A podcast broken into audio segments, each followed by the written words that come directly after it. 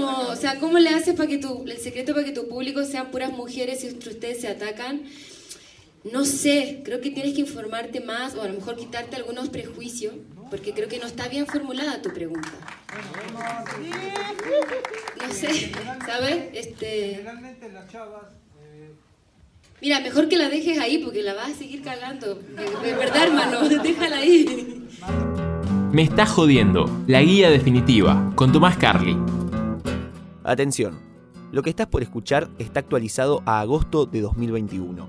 Y acá no nos hacemos cargo del paso del tiempo todavía. Señoras, señores y otras identidades, les doy la bienvenida, me está jodiendo la guía definitiva. Este espacio donde agarramos una biografía, un repertorio, lo juntamos, lo machacamos con una masa, lo hacemos polvo, lo inhalamos con violencia y nos pegamos tremendo viaje por la historia de alguna figura de la escena musical. Hoy, en la novena edición de este cambiante formato, nos alejamos de Villa Lugano para cruzar los Andes y toparnos con la historia de una de las artistas latinoamericanas de mayor renombre de la última década, ganadora de 38 premios hasta ahora, entre ellos 3 Grammy vamos a adentrarnos en el complejo relato de una mujer que es fiel reflejo de los tiempos que corren. Un recorrido por los anales de la historia de una verdadera nómada del arte, para así entender cómo pasó de ser la chica de rojo a ser la compositora de un mambo trapero. Un padre ausente, un cáncer de tiroides y la insistencia con meterse en relaciones problemáticas son los ingredientes que nos explican la obra de la chilena que nos toca analizar hoy. Soy Tomás Agustín Carli, esto es Me Está Jodiendo Podcast y hoy toca analizar a Norma, la Monse, la Monchi, Montserrat Bustamante o Mon Laferte.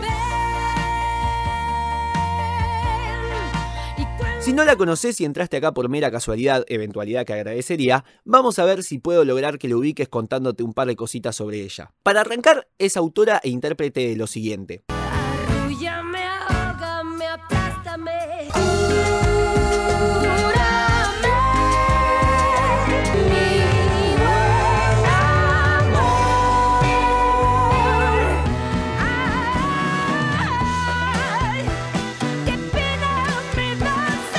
Con fuerte presencia en México y su natal Chile, fue la figura más relevante de la historia de un ciclo televisivo chileno llamado Rojo, Fama contra Fama, allá por la década del 2000. También tiene colaboraciones con artistas de la talla de Gloria Trevi, Juanes, Enrique Bumburi, Los Auténticos Decadentes, Jorge Drexler, Gwen Stefani, Julieta Venegas, Plácido Domingo, Natalia Lafourcade, entre una bocha, pero cuando te digo que es una bocha, es una bocha, más de nombres. Y aunque estamos hablando de una talentosa y multifacética mujer que supo zambullirse en zambas, boleros, cumbias, rock, metal, pop, vals y muchísimo más, incluso por fuera de la música metiéndose en áreas como cine, arte urbano, actuación, conducción y hasta un tema doblado en japonés. La sociedad, los medios, el patriarcado o a quien gustes identificar como el enemigo quiso que vos la puedas identificar simplemente como la feminazi que mostró las tetas en una entrega de premios para llamar la atención. Y si ni por todo esto lograste identificarla, es un gusto presentarte a la viña marina Norma Montserrat Bustamante Laferte, más conocida por su nombre artístico Mon Laferte. Mi madre tenía una vecina que se llamaba Montserrat y era un nombre que nunca se había escuchado en Chile y le llamó la atención.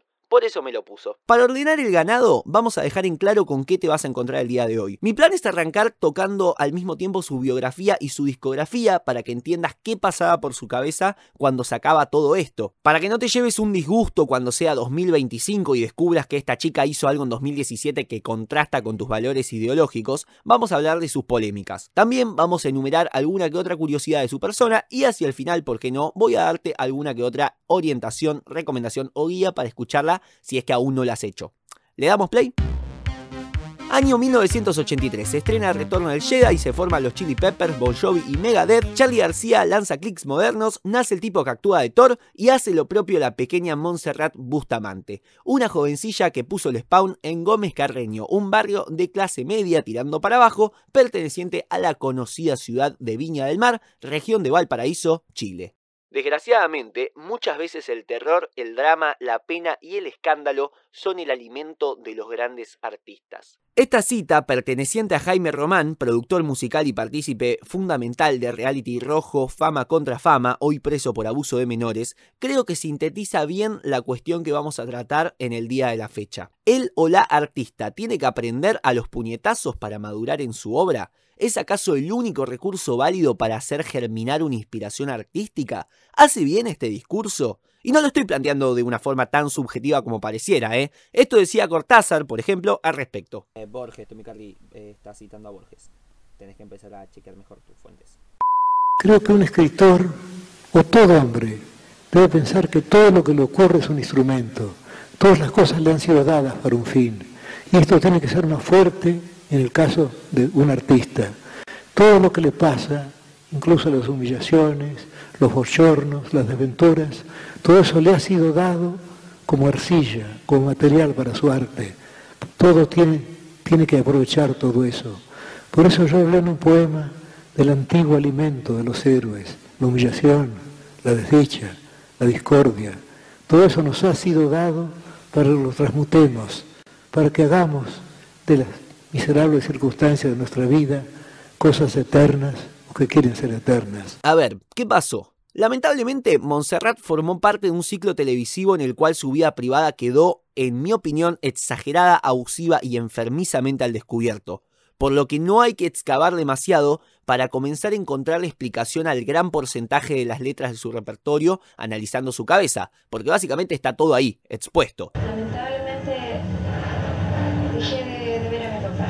No lo vi, no lo vi más. Hasta el menos agraciado video pseudobiográfico de Mon Laferte en YouTube tiene a bien decirte que fue, entre comillas, abandonada por su padre a los 6 años, que tuvo que cantar por comida y que un cáncer le cortó la carrera por un tiempo más largo de recomendado. Sin embargo, y por más que estoy en contra de esa espantosa tendencia a la romantización de relato de autosuperación contra las adversidades, porque básicamente se la deja servida al discurso meritocrático, sí es cierto que Mon la tuvo muy difícil, física y emocionalmente, desde chica. Ya además está decir eso por lo que arranca su biografía siempre, que es la partida en 1989 de su padre, Francisco Bustamante Orozco artista identificado con el movimiento hiperrealista y portador de una frondosa barba polar. Sin embargo, siento que ese relato se queda por lo general muy corto y es necesario ampliar un poco el espectro. Si bien hay cierto hermetismo, totalmente respetable, por parte de su familia para aclarar un par de dudas que quedan sobre qué pasó exactamente, esto no es problema para quienes salen a cazar culpables con solo dos videos, un artículo y tres discos como argumento de justificación. Sin embargo, no todo es tan simple.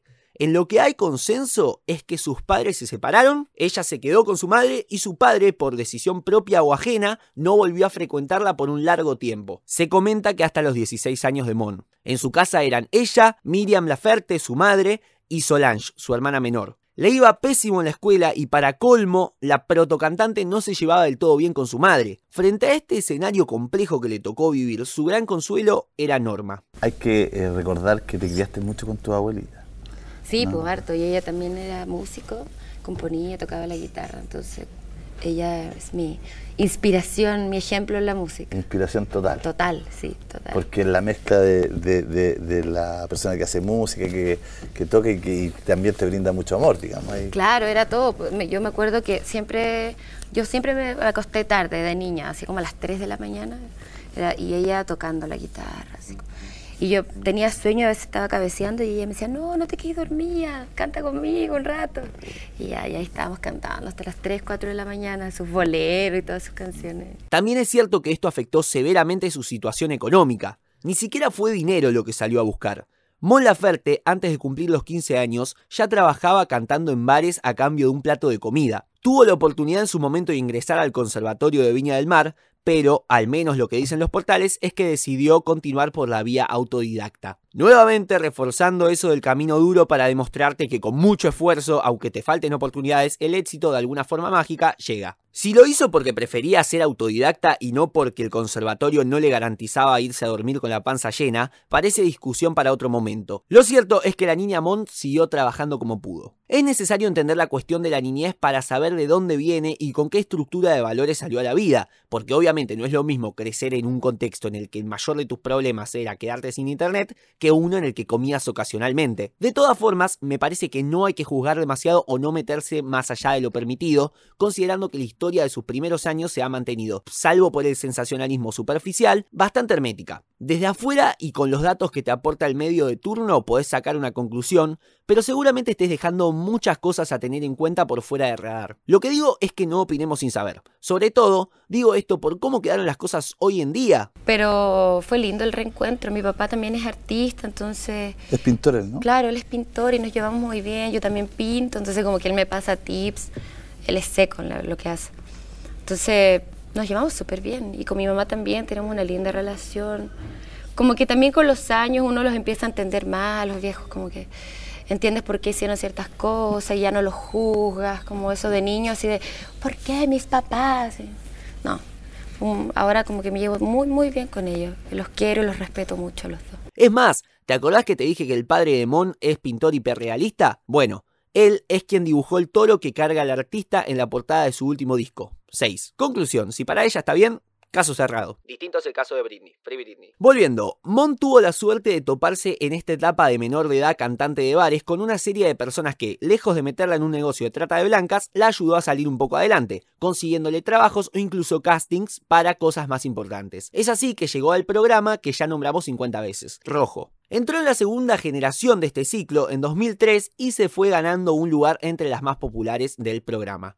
Simuló ponerse de novia en vivo, simuló reencontrarse con su padre en vivo, grabó una película en la que interpretaba a una lavandera que se llevaba mal con su madre, tal como en la vida real, cantaba baladas románticas y otros géneros que a ella ni la favorecían ni le gustaban, y ella un poco que se sentía que se estaba vendiendo y haciendo cosas que no quería, pero así era el formato. O te adaptabas a exponer el máximo de tu vida privada y pretender ser la próxima ídola pop contra tus propios deseos, o de vuelta a cantar por una pata de pollo. Para julio de 2003 saca su primer disco. La chica de rojo. Un disco que marca el momento que estaba pasando. 10 canciones, todas ellas covers y que en su mayoría podrían pasar como la banda sonora de una telenovela mexicana.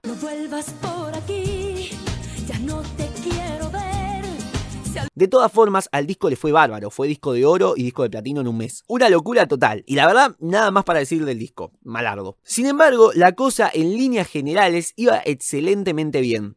Cobraba no solo por el programa, sino también por sus participaciones en bares que ahora la fichaban como la chica de rojo y no como la muerta de hambre que nos entretiene a cambio de migajas.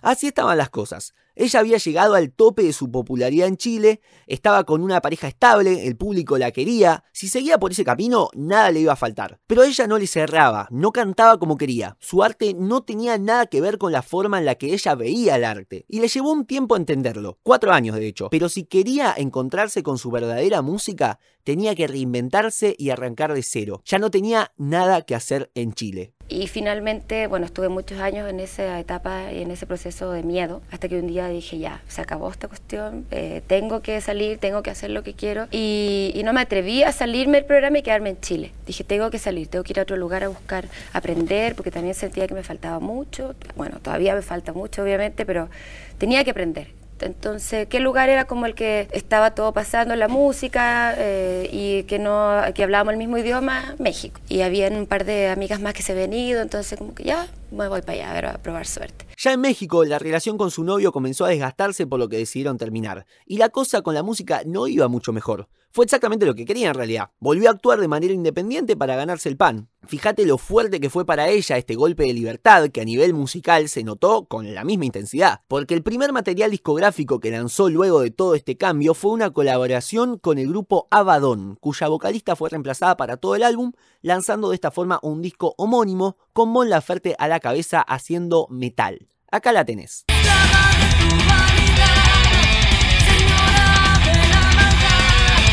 Las etiquetas nunca fueron lo suyo, no solo porque arrancó su carrera haciendo baladas románticas seguido de un metal crudísimo, sino en todo sentido. Esta resistencia al encorsetamiento es un punto fuerte en su repertorio y algo muy importante a tener en cuenta desde ahora, que nos falta analizar prácticamente la parte más importante de su historia. Tenerlo en cuenta cuando más adelante, por ejemplo, nos encontremos con bolero funk o electrozambas. Estoy hablando un poquito de oído ahora mismo, si te soy sincero, tengo los apuntes en otra habitación y no recuerdo si eran exactamente estos géneros lo que combinaba, pero era algo así por el estilo. Sin embargo, antes de avanzar no podemos obviar un hecho muy relevante de esta época de cambios que metió antes de relanzarse al mundo discográfico como solista, allá por el 2011. Primero hay que hablar de aquello que le sucedió allá en México, cuando la cosa al fin empezaba a tomar forma. No Walter White, no fue cáncer de pulmón, fue cáncer de tiroides. de garganta, va. Vamos a oírlo de su propia voz. Tenía como 25, 26 años, no me acuerdo. Estaba como más joven y, y uno dice, ¿por qué tan joven? ¿Y por qué justamente mi garganta si, si yo este es mi instrumento? Y yo creo que precisamente por eso me atacó como la parte más fuerte de mi cuerpo. Tal vez un conjunto de, de cosas que han pasado en mi vida, como problemas, estrés, y, y todo como que se fue ahí, como a, a, mi, a mi garganta. A tu centro, digamos. Claro, a mi centro. a- yo siento que es lo más poderoso que tengo, mi voz. Y fue terrible, me deprimí, eh, estaba enojada con todo el mundo, me quería morir porque me dijeron que no iba a poder cantar nunca más. Entonces era- sí la pasé mal un rato, la verdad. Antes de enterarse del cáncer, ella se preparaba para sacar su segundo disco, allá en México. Pero al recuperarse suertudamente bien de este cáncer, que la tuvo varios meses fuera de los escenarios, incluso muy cerca de perder sus cuerdas vocales, fue el hecho que desencadenó un cambio radical en su forma de entender el mundo del artista. este, mostrar mis canciones. Me daba mucha. Me daba vergüenza, como que no creía en mi, en mi música. Y después de, de superar la enfermedad, agarré valor, como que dije, a ver, ¿por qué estoy. Este, ¿A qué me da miedo si no, nada tan terrible puede pasar? Después de lo que, acabo de, de- lo que me acaba de suceder, Se dio cuenta de que, si quería cambiar su imagen, debía ir a fondo, pues los fantasmas del pasado eran menos fantasmas y menos del pasado que nunca, y la vida por ahí no era lo que se dice eterna. Entonces se forjó un nombre artístico, el actual Mon Laferte, desechó al carajo el nuevo proyecto del disco que estaba armando por entender que estaba haciendo nuevamente música para complacer y no la música que quería. Y así llegamos al importante 2011. Acá más o menos suceden tres cosas importantes. Primero comienza a viajar de a ratos a Chile, en esta ocasión para ser de jurado en un programa. Segundo, arranca a trabajar como vocalista de la banda femenina de heavy metal mexicana Mystica Girls. Y tercero, a fines de julio, lanza finalmente un nuevo disco. Desechable. Cabe decir que a partir de acá y casi para siempre, salvo por alguna que otra excepción, Mon empieza a componer sus propias canciones, ya que no tiene que recurrir a covers y las pocas veces que lo hace es persiguiendo algún fin estético o estructural del disco. Cuestión sobre Desechable, buen disco de redebut. Si bien no abandona para nada las temáticas de la idealización del amor y la búsqueda constante de un hombre, se nota que ya no tenía una cadena atrás buscando convertirla en la próxima Thalía. Muchos sintetizadores como en No,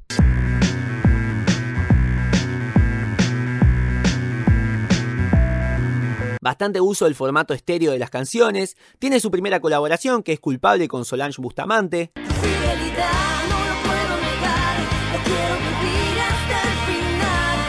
usos interesantes de elementos de la electrónica o del mismo metal, contó con la producción de César Ceja y se dio el gusto de usar algunos espacios del disco para jugar, y por palabras de ella, hacer cualquier cosa, como sucede en Tóxico. Temazo, por cierto.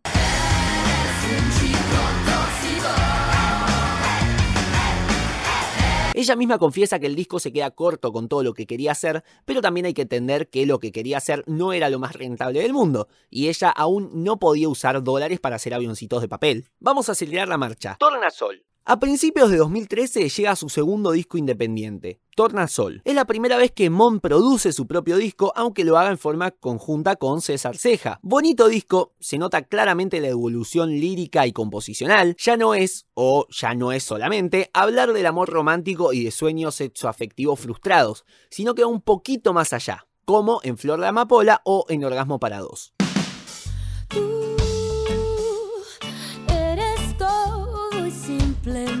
Sigue habiendo influencias del metal, prueba con funk, con reggae, con boleros, y de este disco destaco una cosa que me parece linda y que bajo mi interpretación hace el material eh, un poco mejor. Sucede entre los temas 9 y 10, Hospital y Hey Hey. Hospital es un tema en el que Mon Laferte cuenta su experiencia con el cáncer, te imaginarás que no es una canción alegre, y le sigue un tema manija, que es Hey Hey. Básicamente dice viva la vida, salgamos a bailar y a romper todo. El elemento que conecta ambas canciones me parece brillante. Con un sintetizador se produce un efecto de un sonido que es similar al de la estática. La diferencia es que en Hospital esa estática es casi una molestia, algo que irrumpe y genera como cierta, no sé, eh, cierto extrañamiento en la canción.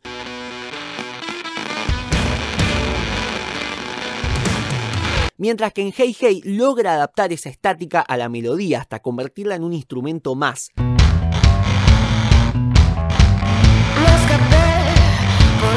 Es una linda metáfora de eso que Mon Laferte tantas veces ha sabido hacer, que es transformar su dolor o sus malas rachas en arte. Pequeños detalles que hacen a la genialidad. Su vida de a poquito comenzaba a encaminarse. Debutó en cine como actriz en la comedia peruana Happy Ending y lanzó su segundo y hasta el momento último disco con Mystica Girls, Gates of Hell.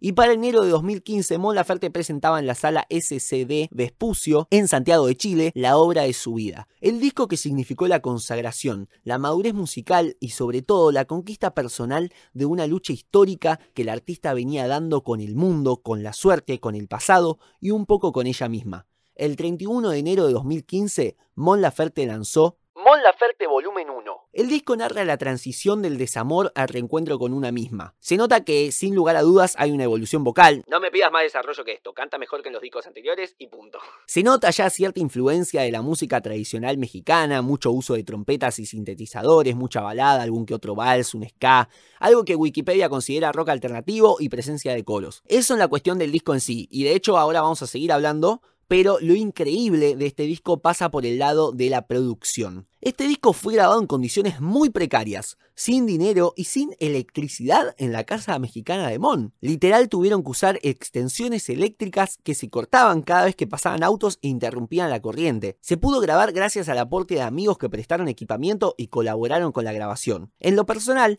Mon Laferte estaba mal, atravesaba una depresión y quiso hacer un disco que, a diferencia de sus producciones anteriores, recordara la música que escuchaba su abuela cuando era niña. Una influencia que veremos también bastante presente en su próximas producciones. Sabina dice que una buena canción es una letra, una melodía y algo más que nadie sabe lo que es, pero es lo que te llega. Creo que esta es la explicación de por qué Mon Laferte Volumen 1 fue el álbum más aclamado por la crítica y generalmente el más revisitado por su audiencia. El desgano, la impotencia, la rabia y el esfuerzo por olvidar están virtuosamente plasmados en la obra y llegan al oyente de manera contundente y real. Ahora que veo los apuntes de este álbum, creo que podría hablar de él hasta mañana, pero me parece que lo mejor sería destacar un poquito más un aspecto y pasar a lo siguiente para que este podcast no evolucione a audiolibro. Destaco mucho en toda la discografía y en este disco en particular la importancia que Mon Laferte le otorga al sexo. Fíjate que al final, en la noche del día que llovió en verano, dice básicamente que aprendió a quererse, se dio una banda de gustos, se volvió su propia cita y, al final, como muestra de cariño hacia sí misma y de autosuficiencia absoluta, acaba diciendo que se hará el amor. Y creo que ahora me haré el amor. Todo esto en las antípodas del tema 1, Tormento, donde básicamente dice que el hombre con el que está es un desastre, pero no puede vivir sin su cuerpo. Yo quisiera borrar tus besos. Ahora, Mon Laferte se redescubrió y se ama. Eso transmite, eso llega y eso creo yo es lo que gusta. Dato curioso del disco es que el éxito en su natal Chile tardaría en llegar puesto que fue en su presentación en el Festival de Viña de 2017 que logró masificarla en aquel público, dos años después del primer lanzamiento. También vale la pena decir que el disco salió primero de manera independiente y luego bajo el sello Universal Music México, siete meses más tarde. Y por supuesto, como para ya ir marcando la pauta de lo que se venía, este disco significó su primera nominación para un Grammy Latino en 2016. A partir de acá, la cosa va para arriba. Mete una buena gira por México y Chile, llenando auditorios importantes como el Nacional de México y el Teatro Cariola o el Estadio Nacional de Chile. Gana un par de premios de MTV, algunos de sus sencillos se vuelven disco de platino y esas falopeadas. Y lo más importante, su arte finalmente se viraliza. A día de hoy, tu falta de querer tiene 391 millones de reproducciones en YouTube y 218 en Spotify. Pero ¿de qué vale tanto homenaje si no hay material que homenajear? Eso pensó Mon Laferte que ya recibió suficiente amor y se puso a laburar en lo que decantaría en abril de 2017 como La Trenza. Mon Laferte hizo lo que los artistas y youtubers en crecimiento tienen que hacer colaboraciones. Sí, porque de este disco la verdad no me llevo nada salvo el hecho de que clava dos tremendos featuring con eh, Juanes y Enrique Bumburi. El del primero la recontra pega, son número uno en banda de listas a nivel ya latinoamericano, y si no conocías a Mon Laferte cagaste porque ahí ya era imposible no conocerla salvo que vivieras en un campo sin señal o tal vez bajo el mar. Este disco es un poquito más de lo mismo, aunque se incursiona tal vez un poco más en sonidos latinoamericanos, particularmente los ritmos andinos de Perú, Bolivia, el norte de Chile. Hay mucho del amor, del sexo, la pasión, un poquito ya lo habitual en ella. Las colaboraciones están bien, no más que eso, aunque obvio, no les obliga a decir que Amárrame de Mon Laferte con Juanes obtiene, como te dije recién, un éxito colosal. Destaco dos temas en particular, que son primero Pa' dónde se fue, que es un tema de reproche a su padre. Sobre esto es importante decir que Mon de a poquito también se va soltando y animando a lanzar canciones que tenía guardadas, más viejas y más personales, porque va tomando confianza con su obra y siente que le resulta el abrirse de una manera controlada y no enfermiza como sucedía en Rojo.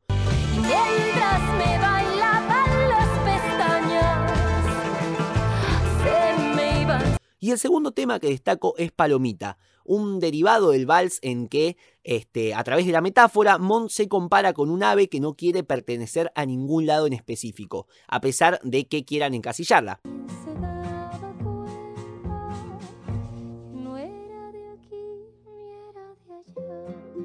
Adquiere fuerza esta canción si recordás que el disco se grabó tanto en Chile como en México, y que en ambas naciones se concentró el éxito del disco. Y pasa que uno en un momento, eh, a mí no me gustan las etiquetas, ¿no? Eh, y, y pasa que me preguntan, este, ah, pero tú eres, haces música, eres chilena, haces música chilena, o eres mexicana y haces, y yo digo, pues yo soy, soy de donde uno está, ¿no? Y lo que siento y me voy llevando en el camino todas las experiencias de los lugares donde estoy, los olores, la comida, eh, la música. Con este disco gana su primer Grammy Latino por mejor canción alternativa con Amárrame. Luego sigue presentándose en lugares importantes, toca con Plácido Domingo, le hace un homenaje a Marco Antonio Solís y gana más premios. Lo importante viene ahora. Me hace muy feliz esta parte porque se trata de un disco que disfruté mucho oír y que particularmente fue y es mi favorito de toda su discografía. Norma. Llegó 2018 y Mon, que lejos había dejado esa época de dificultades en el proceso de grabación de su material,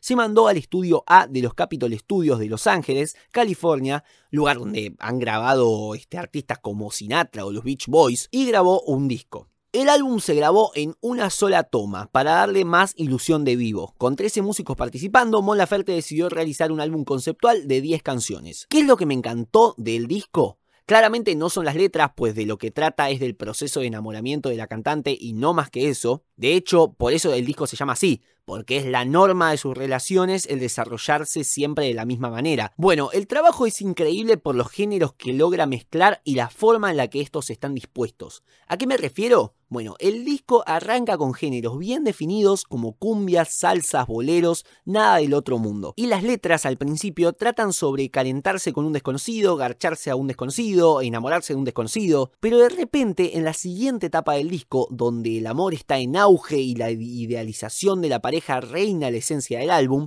pasa algo interesante con los géneros. Se empiezan a mezclar, se logran cosas impensadas, como cuando te pones en pareja y crees que tu relación es distinta a todas, especial, capaz de crear cosas inmensas. Y de esta etapa saca temas como el mambo, que es una combinación de, entre otras cosas, mambo con trap. Anoche pensaste, soñaste tu nena de fondo, la luna más grande, más llena. Clásica mística está bien buena. O el beso, que es una salsa con cumbia.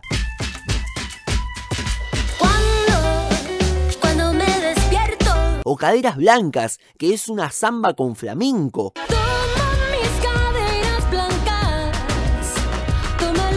Justamente también me encanta este disco por eso, porque es donde más se escapó de ese fantasma del encasillado que históricamente la viene persiguiendo. Cuestión que el disco sigue y las letras ya hablan de celos, de problemas en pareja y de separación, y los ritmos vuelven a ser más monótonos, como en la cumbia, cumbia para olvidar, o en el bolero funeral. Y me tomo la pastilla y no recuerdo cuándo fue la última vez.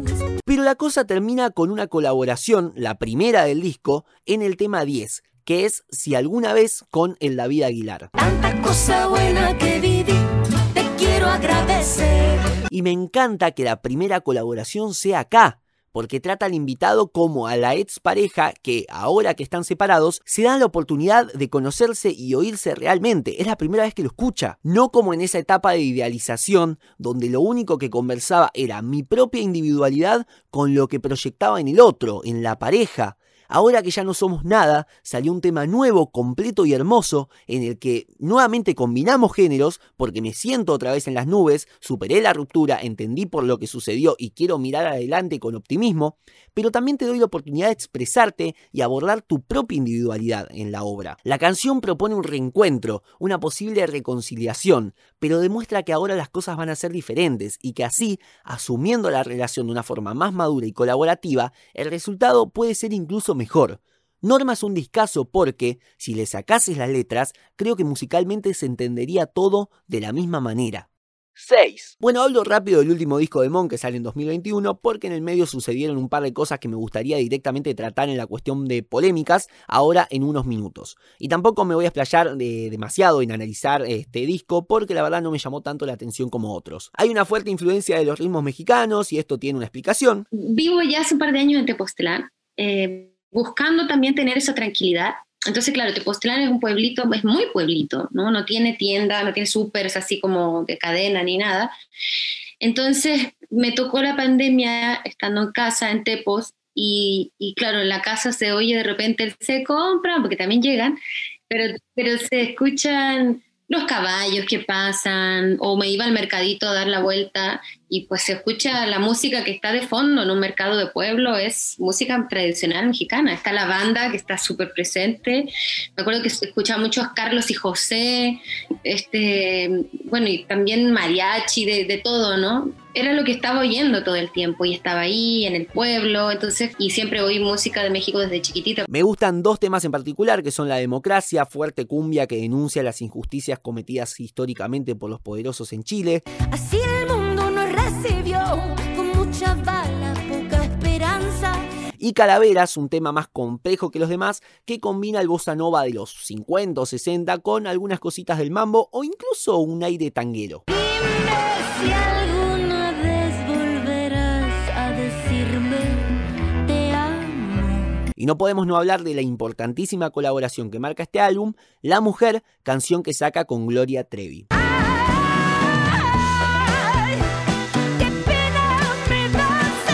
Hay también una canción de amor a su madre y bueno, la verdad no destaco mucho más. Por lo menos a simple vista. Polémicas. Ay, ay, ay, nos metemos en un terreno pedregoso. Como activista por varios frentes, Mon Laferte se halla habituada a la crítica de los sectores más conservadores de la sociedad. Vegetariana desde 2013 y vegana desde 2017, defensora por los derechos de los animales, participante en marchas a favor de la diversidad sexual y, por supuesto, feminista hasta las tetas, nunca mejor dicho, la artista es lo que a Javier Milei le complacería encasillar como una zurdita empobrecedora. Ah, de hecho, se ha mostrado muy crítica con el mandato del presidente chileno de recontraderecha Sebastián Piñera y ha dado allá por el 2017 declaraciones y tweets mediante guiños a favor del pacto Fuerza de Mayoría, asociación política que incluía al Partido Radical Socialdemócrata, al Partido por la Democracia, al Partido Socialista y al Partido Comunista. Va, es un poquito evidente toda esta escala de valores que mantiene si le prestas una mínima atención a sus letras. No me imagino un facho escuchándola solo porque le gusta la melodía. Y como vivimos en un mundo donde los influencers tienen miedo de expresarse en temas no superficiales, ya que a las marcas no les gusta que los formadores de opinión expresen su opinión, aquellas personas que sí lo hacen la van a tener un poquito más cuesta arriba que el resto de los Kevshos y Mika Suárez del mundo. Dos hechos puntuales me gustaría tocar al respecto de las polémicas que tocan de cerca a Mon Laferte. Dos hechos puntuales me gustarían tocar respecto a polémicas que toquen de cerca a Mon Laferte. Una más reciente y la otra más evidente. El primero de estos hechos sucedió a principios de este año, cuando Mon Laferte estrenó un mural en Cerro Alegre, Valparaíso, Chile. Mide 12 metros de altura o toda la pared de la casa Arte Bahía Utópica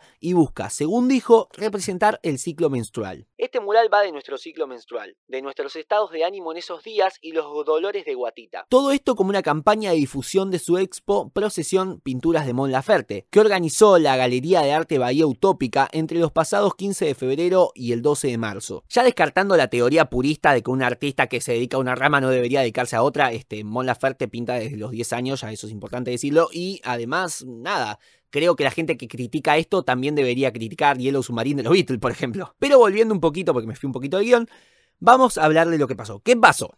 Parece que el casco antiguo de Valparaíso fue declarado Patrimonio de la Humanidad por la UNESCO en 2003 y parece que Mon Laferte jamás pidió autorización a las autoridades correspondientes para realizar el mural. Sin embargo, sí pidió autorización al dueño de la casa y la reacción general de los vecinos del barrio fue mayormente positiva, dado que el arte urbano embellece y particularmente en este caso atrae cantidades interesantes de turismo. Además, el discurso ese de que está mal pintar sobre un patrimonio de la humanidad se cae un poco cuando te enterás que en Valparaíso hay más de 1400 murales en las calles. Es como si fuese una galería de arte al aire libre. Entonces, enojarse con solo uno de estos murales porque perturba la estética del lugar es un poco ridículo. Entonces, cuando desde Cultura, Arte y Patrimonio de la región de Valparaíso califican la obra como egoísta e individualista, siento que hay más un interés político que cultural. El enojo por no haberse podido atribuir el crédito político de traer una importante artista a pintar a tu región. Y más aún cuando hablamos de Valparaíso, zona que, denuncian sus vecinos, sufre un fuerte abandono por parte de sus dirigentes. Al poco tiempo, Mon Laferte estrenó un segundo mural en apoyo a las campañas Océanos sin Plásticos que compartió a través de sus redes bajo la frase También quiero multa por este mural. Y ahora sí, no podemos pasar a lo siguiente sin hablar de la polémica más polémica en lo que concierne a Mon Laferte. La artista había sido nominada a los premios Grammy Latino de 2019 por su álbum Norma, y de hecho ganó el premio a Mejor Álbum de Música Alternativa, pero algo no se sentía bien. En octubre de 2019 se dio inicio a un estallido social en Chile, particularmente en Santiago, tras el aumento del precio del metro de dicha ciudad, asunto que sirvió como excusa para protestar, pero que desenmascaraba un sistema económico y social disfuncional que se venía sosteniendo desde la época del dictador Pinochet. De hecho, estas propuestas acabaron con lo que sucede actualmente, con la redacción de una nueva constitución, me encantaría ser Nacho ahora mismo para explicarles mejor este asunto, pero lo importante es que en pleno auge de estas históricas protestas, Mon Laferte tenía que viajar a Las Vegas a celebrar una entrega de premios. Sí, es que yo justo fui a Chile cuando empezó toda la, explosión social, me fui a Chile a participar de la manera que sea, ya sea estando primero con mi familia, que, mi madre estaba muy asustada, em, y luego participando activamente con en comunidades, con los vecinos, cantando en conversatorio. Entonces, estuve eh, muchos días en Chile y, de, y luego a Las Vegas y, y los Latin Grammy, por supuesto, no tienen la culpa de las diferencias eh, sociales, de las desigualdades de Chile, pero, pero yo me sentía muy incómoda porque eh, vi las dos caras de la moneda. claro, me sentía como con la responsabilidad yo sé que yo no voy a cambiar nada, solo soy una mujer más, pero me sentía con la responsabilidad de hacer algo. Así fue que, en la alfombra roja de los Grammy Latinos, decidió posar con los pechos descubiertos ante las cámaras internacionales con un texto escrito en letras mayúsculas. En Chile torturan, violan y matan, como gesto de protesta contra la situación política que vivía y aún vive su país. Atado al cuello llevaba un pañuelo verde. Y sabes que yo tenía ganas de hacer una reflexión sobre los detractores de este gesto de la Ferte, sobre la ya estereotípica crítica contra las, entre comillas, malas formas que tiene el feminismo de expresarse, sobre la gente que salió a decir que era una forma de buscar fama, que solo lo hizo por publicidad, o que incluso no puede llevar la bandera de una causa social porque quien critica considera que no ha hecho lo suficientemente por ella y que hay mejores maneras de ayudarla. Pero ahora, luego de haber charlado tanto sobre Mon Laferte, sobre sus luchas, sus convicciones y sus motivos, creo que ni siquiera es necesario. Pasamos ahora sí a las curiosidades, una sección que acabo de inventar porque sentía que hay muchísimos datos pelotudos y irrelevantes de la historia del artista que no tenían una sección eh, específica donde colocarlos, así que los compilé y los voy a poner acá todos juntos. Curiosidades de Mon Laferte, su flor favorita son los girasoles, es muy dormilona, su pareja ideal debería ser buena onda, lo que más ama de su país es el mar, si pudiera tener un superpoder sería invisible. El grupo cuartetero argentino Banda 21 tiene una versión de Tu Falta de Querer, es la primera artista chilena en conseguir ubicar un álbum entre los discos más vendidos de las Islas Bermudas. Una vez estaba cantando una canción de Madonna cuando su ropa se le empezó a caer poco a poco hasta quedar en ropa interior. Uno de los momentos que más atesora es estar con su sobrino y crear bellos momentos con él. Fue escogida por el diario El Mercurio y Mujeres Empresarias dentro de las 100 mujeres líderes del año 2017. El sencillo Amárrame la convirtió en la primera artista chilena en conseguir ubicar un sencillo entre los 5 primeros de tendencias en Spotify mundial. Pero estos últimos datos son aburridos. Me parece que esta sección solamente voy a dejarla para poner datos estúpidos.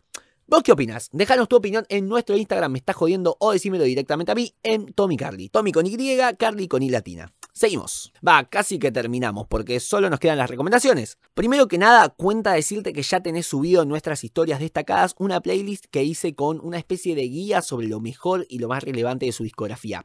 Todo bajo mi criterio y un poquito del de Nacho, obvio. Pero si querés material más concreto, puedo recomendarte un par de cositas. Como material ideal para empezar a meterte en el mundo Mon Laferte, te recomiendo el concierto que dio en el Festival de Viña del Mar de 2017. Como material ideal para empezar a meterte en el mundo Mon Laferte, te recomiendo el concierto que dio en el Festival de Viña de 2017. Es el que te hablé antes, porque está genial, tiene una banda en vivo, un despliegue de la puta madre, y creo que si hay una forma de seducir a un ajeno a su música, es mediante este recital. Ahora, si lo que querés es poder mantener una conversación sana y de no más de 3 minutos sobre Mon Laferte sin quedar en ridículo, escúchate Mon Laferte Volumen 1, que es el disco de mayor repercusión, y también sus colaboraciones con Juanes, con Bumburi, con Gloria Trevi, las más conocidas a nivel gustos, mi consumo culposo es desechable, el primero, por lo menos el primero de su etapa independiente, porque entiendo que no es un gran disco, pero tiene algunos temitas que me gustaron mucho y que hoy en día escucho en loop. Mi disco favorito, sin lugar a dudas, es Norma, así que mi recomendación sería esa. Pero no hay una conclusión, tenés varios lugares por los que arrancar con ella, te recomiendo que escuches nuestra playlist para tener un paneo general de todo lo que vas a encontrar con cada trabajo y de ahí mandarte para donde te guste y te sirva. Lo bueno de su obra es que si no te gusta un disco no significa igualmente que no te gusten los demás, porque es muy versátil. No olvides que hablamos de una chica que hizo un mambo trapero. Mon Laferte es una chica que sufrió, que la pasó mal desde el principio de su vida hasta la mitad de su carrera. Es terrible, pero cuando estoy mal, dolida del corazón, me es más fácil escribir. No debería ser así porque puede ser tortuoso, porque a veces, hasta inconscientemente, busco estar mal y triste para escribir canciones. Me encanta el drama y crear mi obra de teatro sobre el escenario. Su vida fue dura, y la forma en la que llegó a tener reconocimiento que hoy tiene fue un largo camino, plagadísimo de esfuerzo y dolor, que luego marcarían la pauta de su arte. Sin embargo, creo que es necesario relativizar un poco este discurso y decir que no siempre tiene que ser así. Acercarse al discurso del ex productor musical de Rojo, ese que te nombré al principio, sobre que muchas veces el sufrimiento es el alimento de los grandes artistas, me parece peligroso. Romantizar el esfuerzo y el dolor como camino privilegiado de acceso al éxito es una forma de justificar a las nuevas generaciones el tener que soportar abusos, exponerse a malos tratos y dejar fluir las influencias negativas sobre sus cuerpos y sus mentes bajo la promesa de un futuro mejor que probablemente nunca llegue. Por desgracia, si no sos hijo o hija del dueño de un campo o una empresa multinacional, o si vivís en países que no fomentan su desarrollo cultural, ya sea porque no quieren o porque no tienen con qué hacerlo, las posibilidades de que tu arte se haga viral disminuyen drásticamente, te esfuerces más o te esfuerces menos. Y sobre los métodos de composición, mi opinión es la misma. Es cierto, pues no voy a contradecir a Borges, que las malas experiencias suelen ser motor de la creación artística, incluso mi propia biografía, pero también es negativo para los ingresantes de este mundo y para el arte mismo hacerles creer que la única o la mejor manera de crear es pasándola mal. Y creo que Mon Laferte, que se ha mostrado tanto en favor de las terceras posiciones, de la salida inteligente, fresca y adaptativa a los encasillamientos, es un gran ejemplo de que no hay que creer en el discurso del poderoso, que las que las posiciones incómodas pueden que sean efectivas que las posiciones cómodas puede que sean efectivas, pero no siempre son las mejores, y que, con un poco de suerte de tu lado, siempre hay una alternativa. Bueno, gente, creo que nos hemos ido al carajo con el tiempo, así que cortamos acá. Esto ha sido la guía definitiva de Mon Laferte en Me Está Jodiendo Podcast. Nos encuentran en nuestras redes sociales, que ya son varias, que son Me Está Jodiendo Podcast, todo junto así en Instagram y en minúsculo, obviamente. Me Está Jodiendo en YouTube y en Spotify y MEJ-podcast en Twitch. A mí me encuentran como Tommy Carly, Tommy con Y, Carly con I latina. Gracias a nuestro locutor Guido Benagui, a nuestra diseñadora Zoe Vitale, que últimamente estuvo trabajando a full para una serie de novedades que pronto vamos a estar presentando. Así que nada, acá nos estaríamos despidiendo. Yo soy Tomás Agustín Carly y nos vemos la próxima para más Me está jodiendo la guía definitiva. ¡Chau! Me está jodiendo la guía definitiva con Tomás Carly.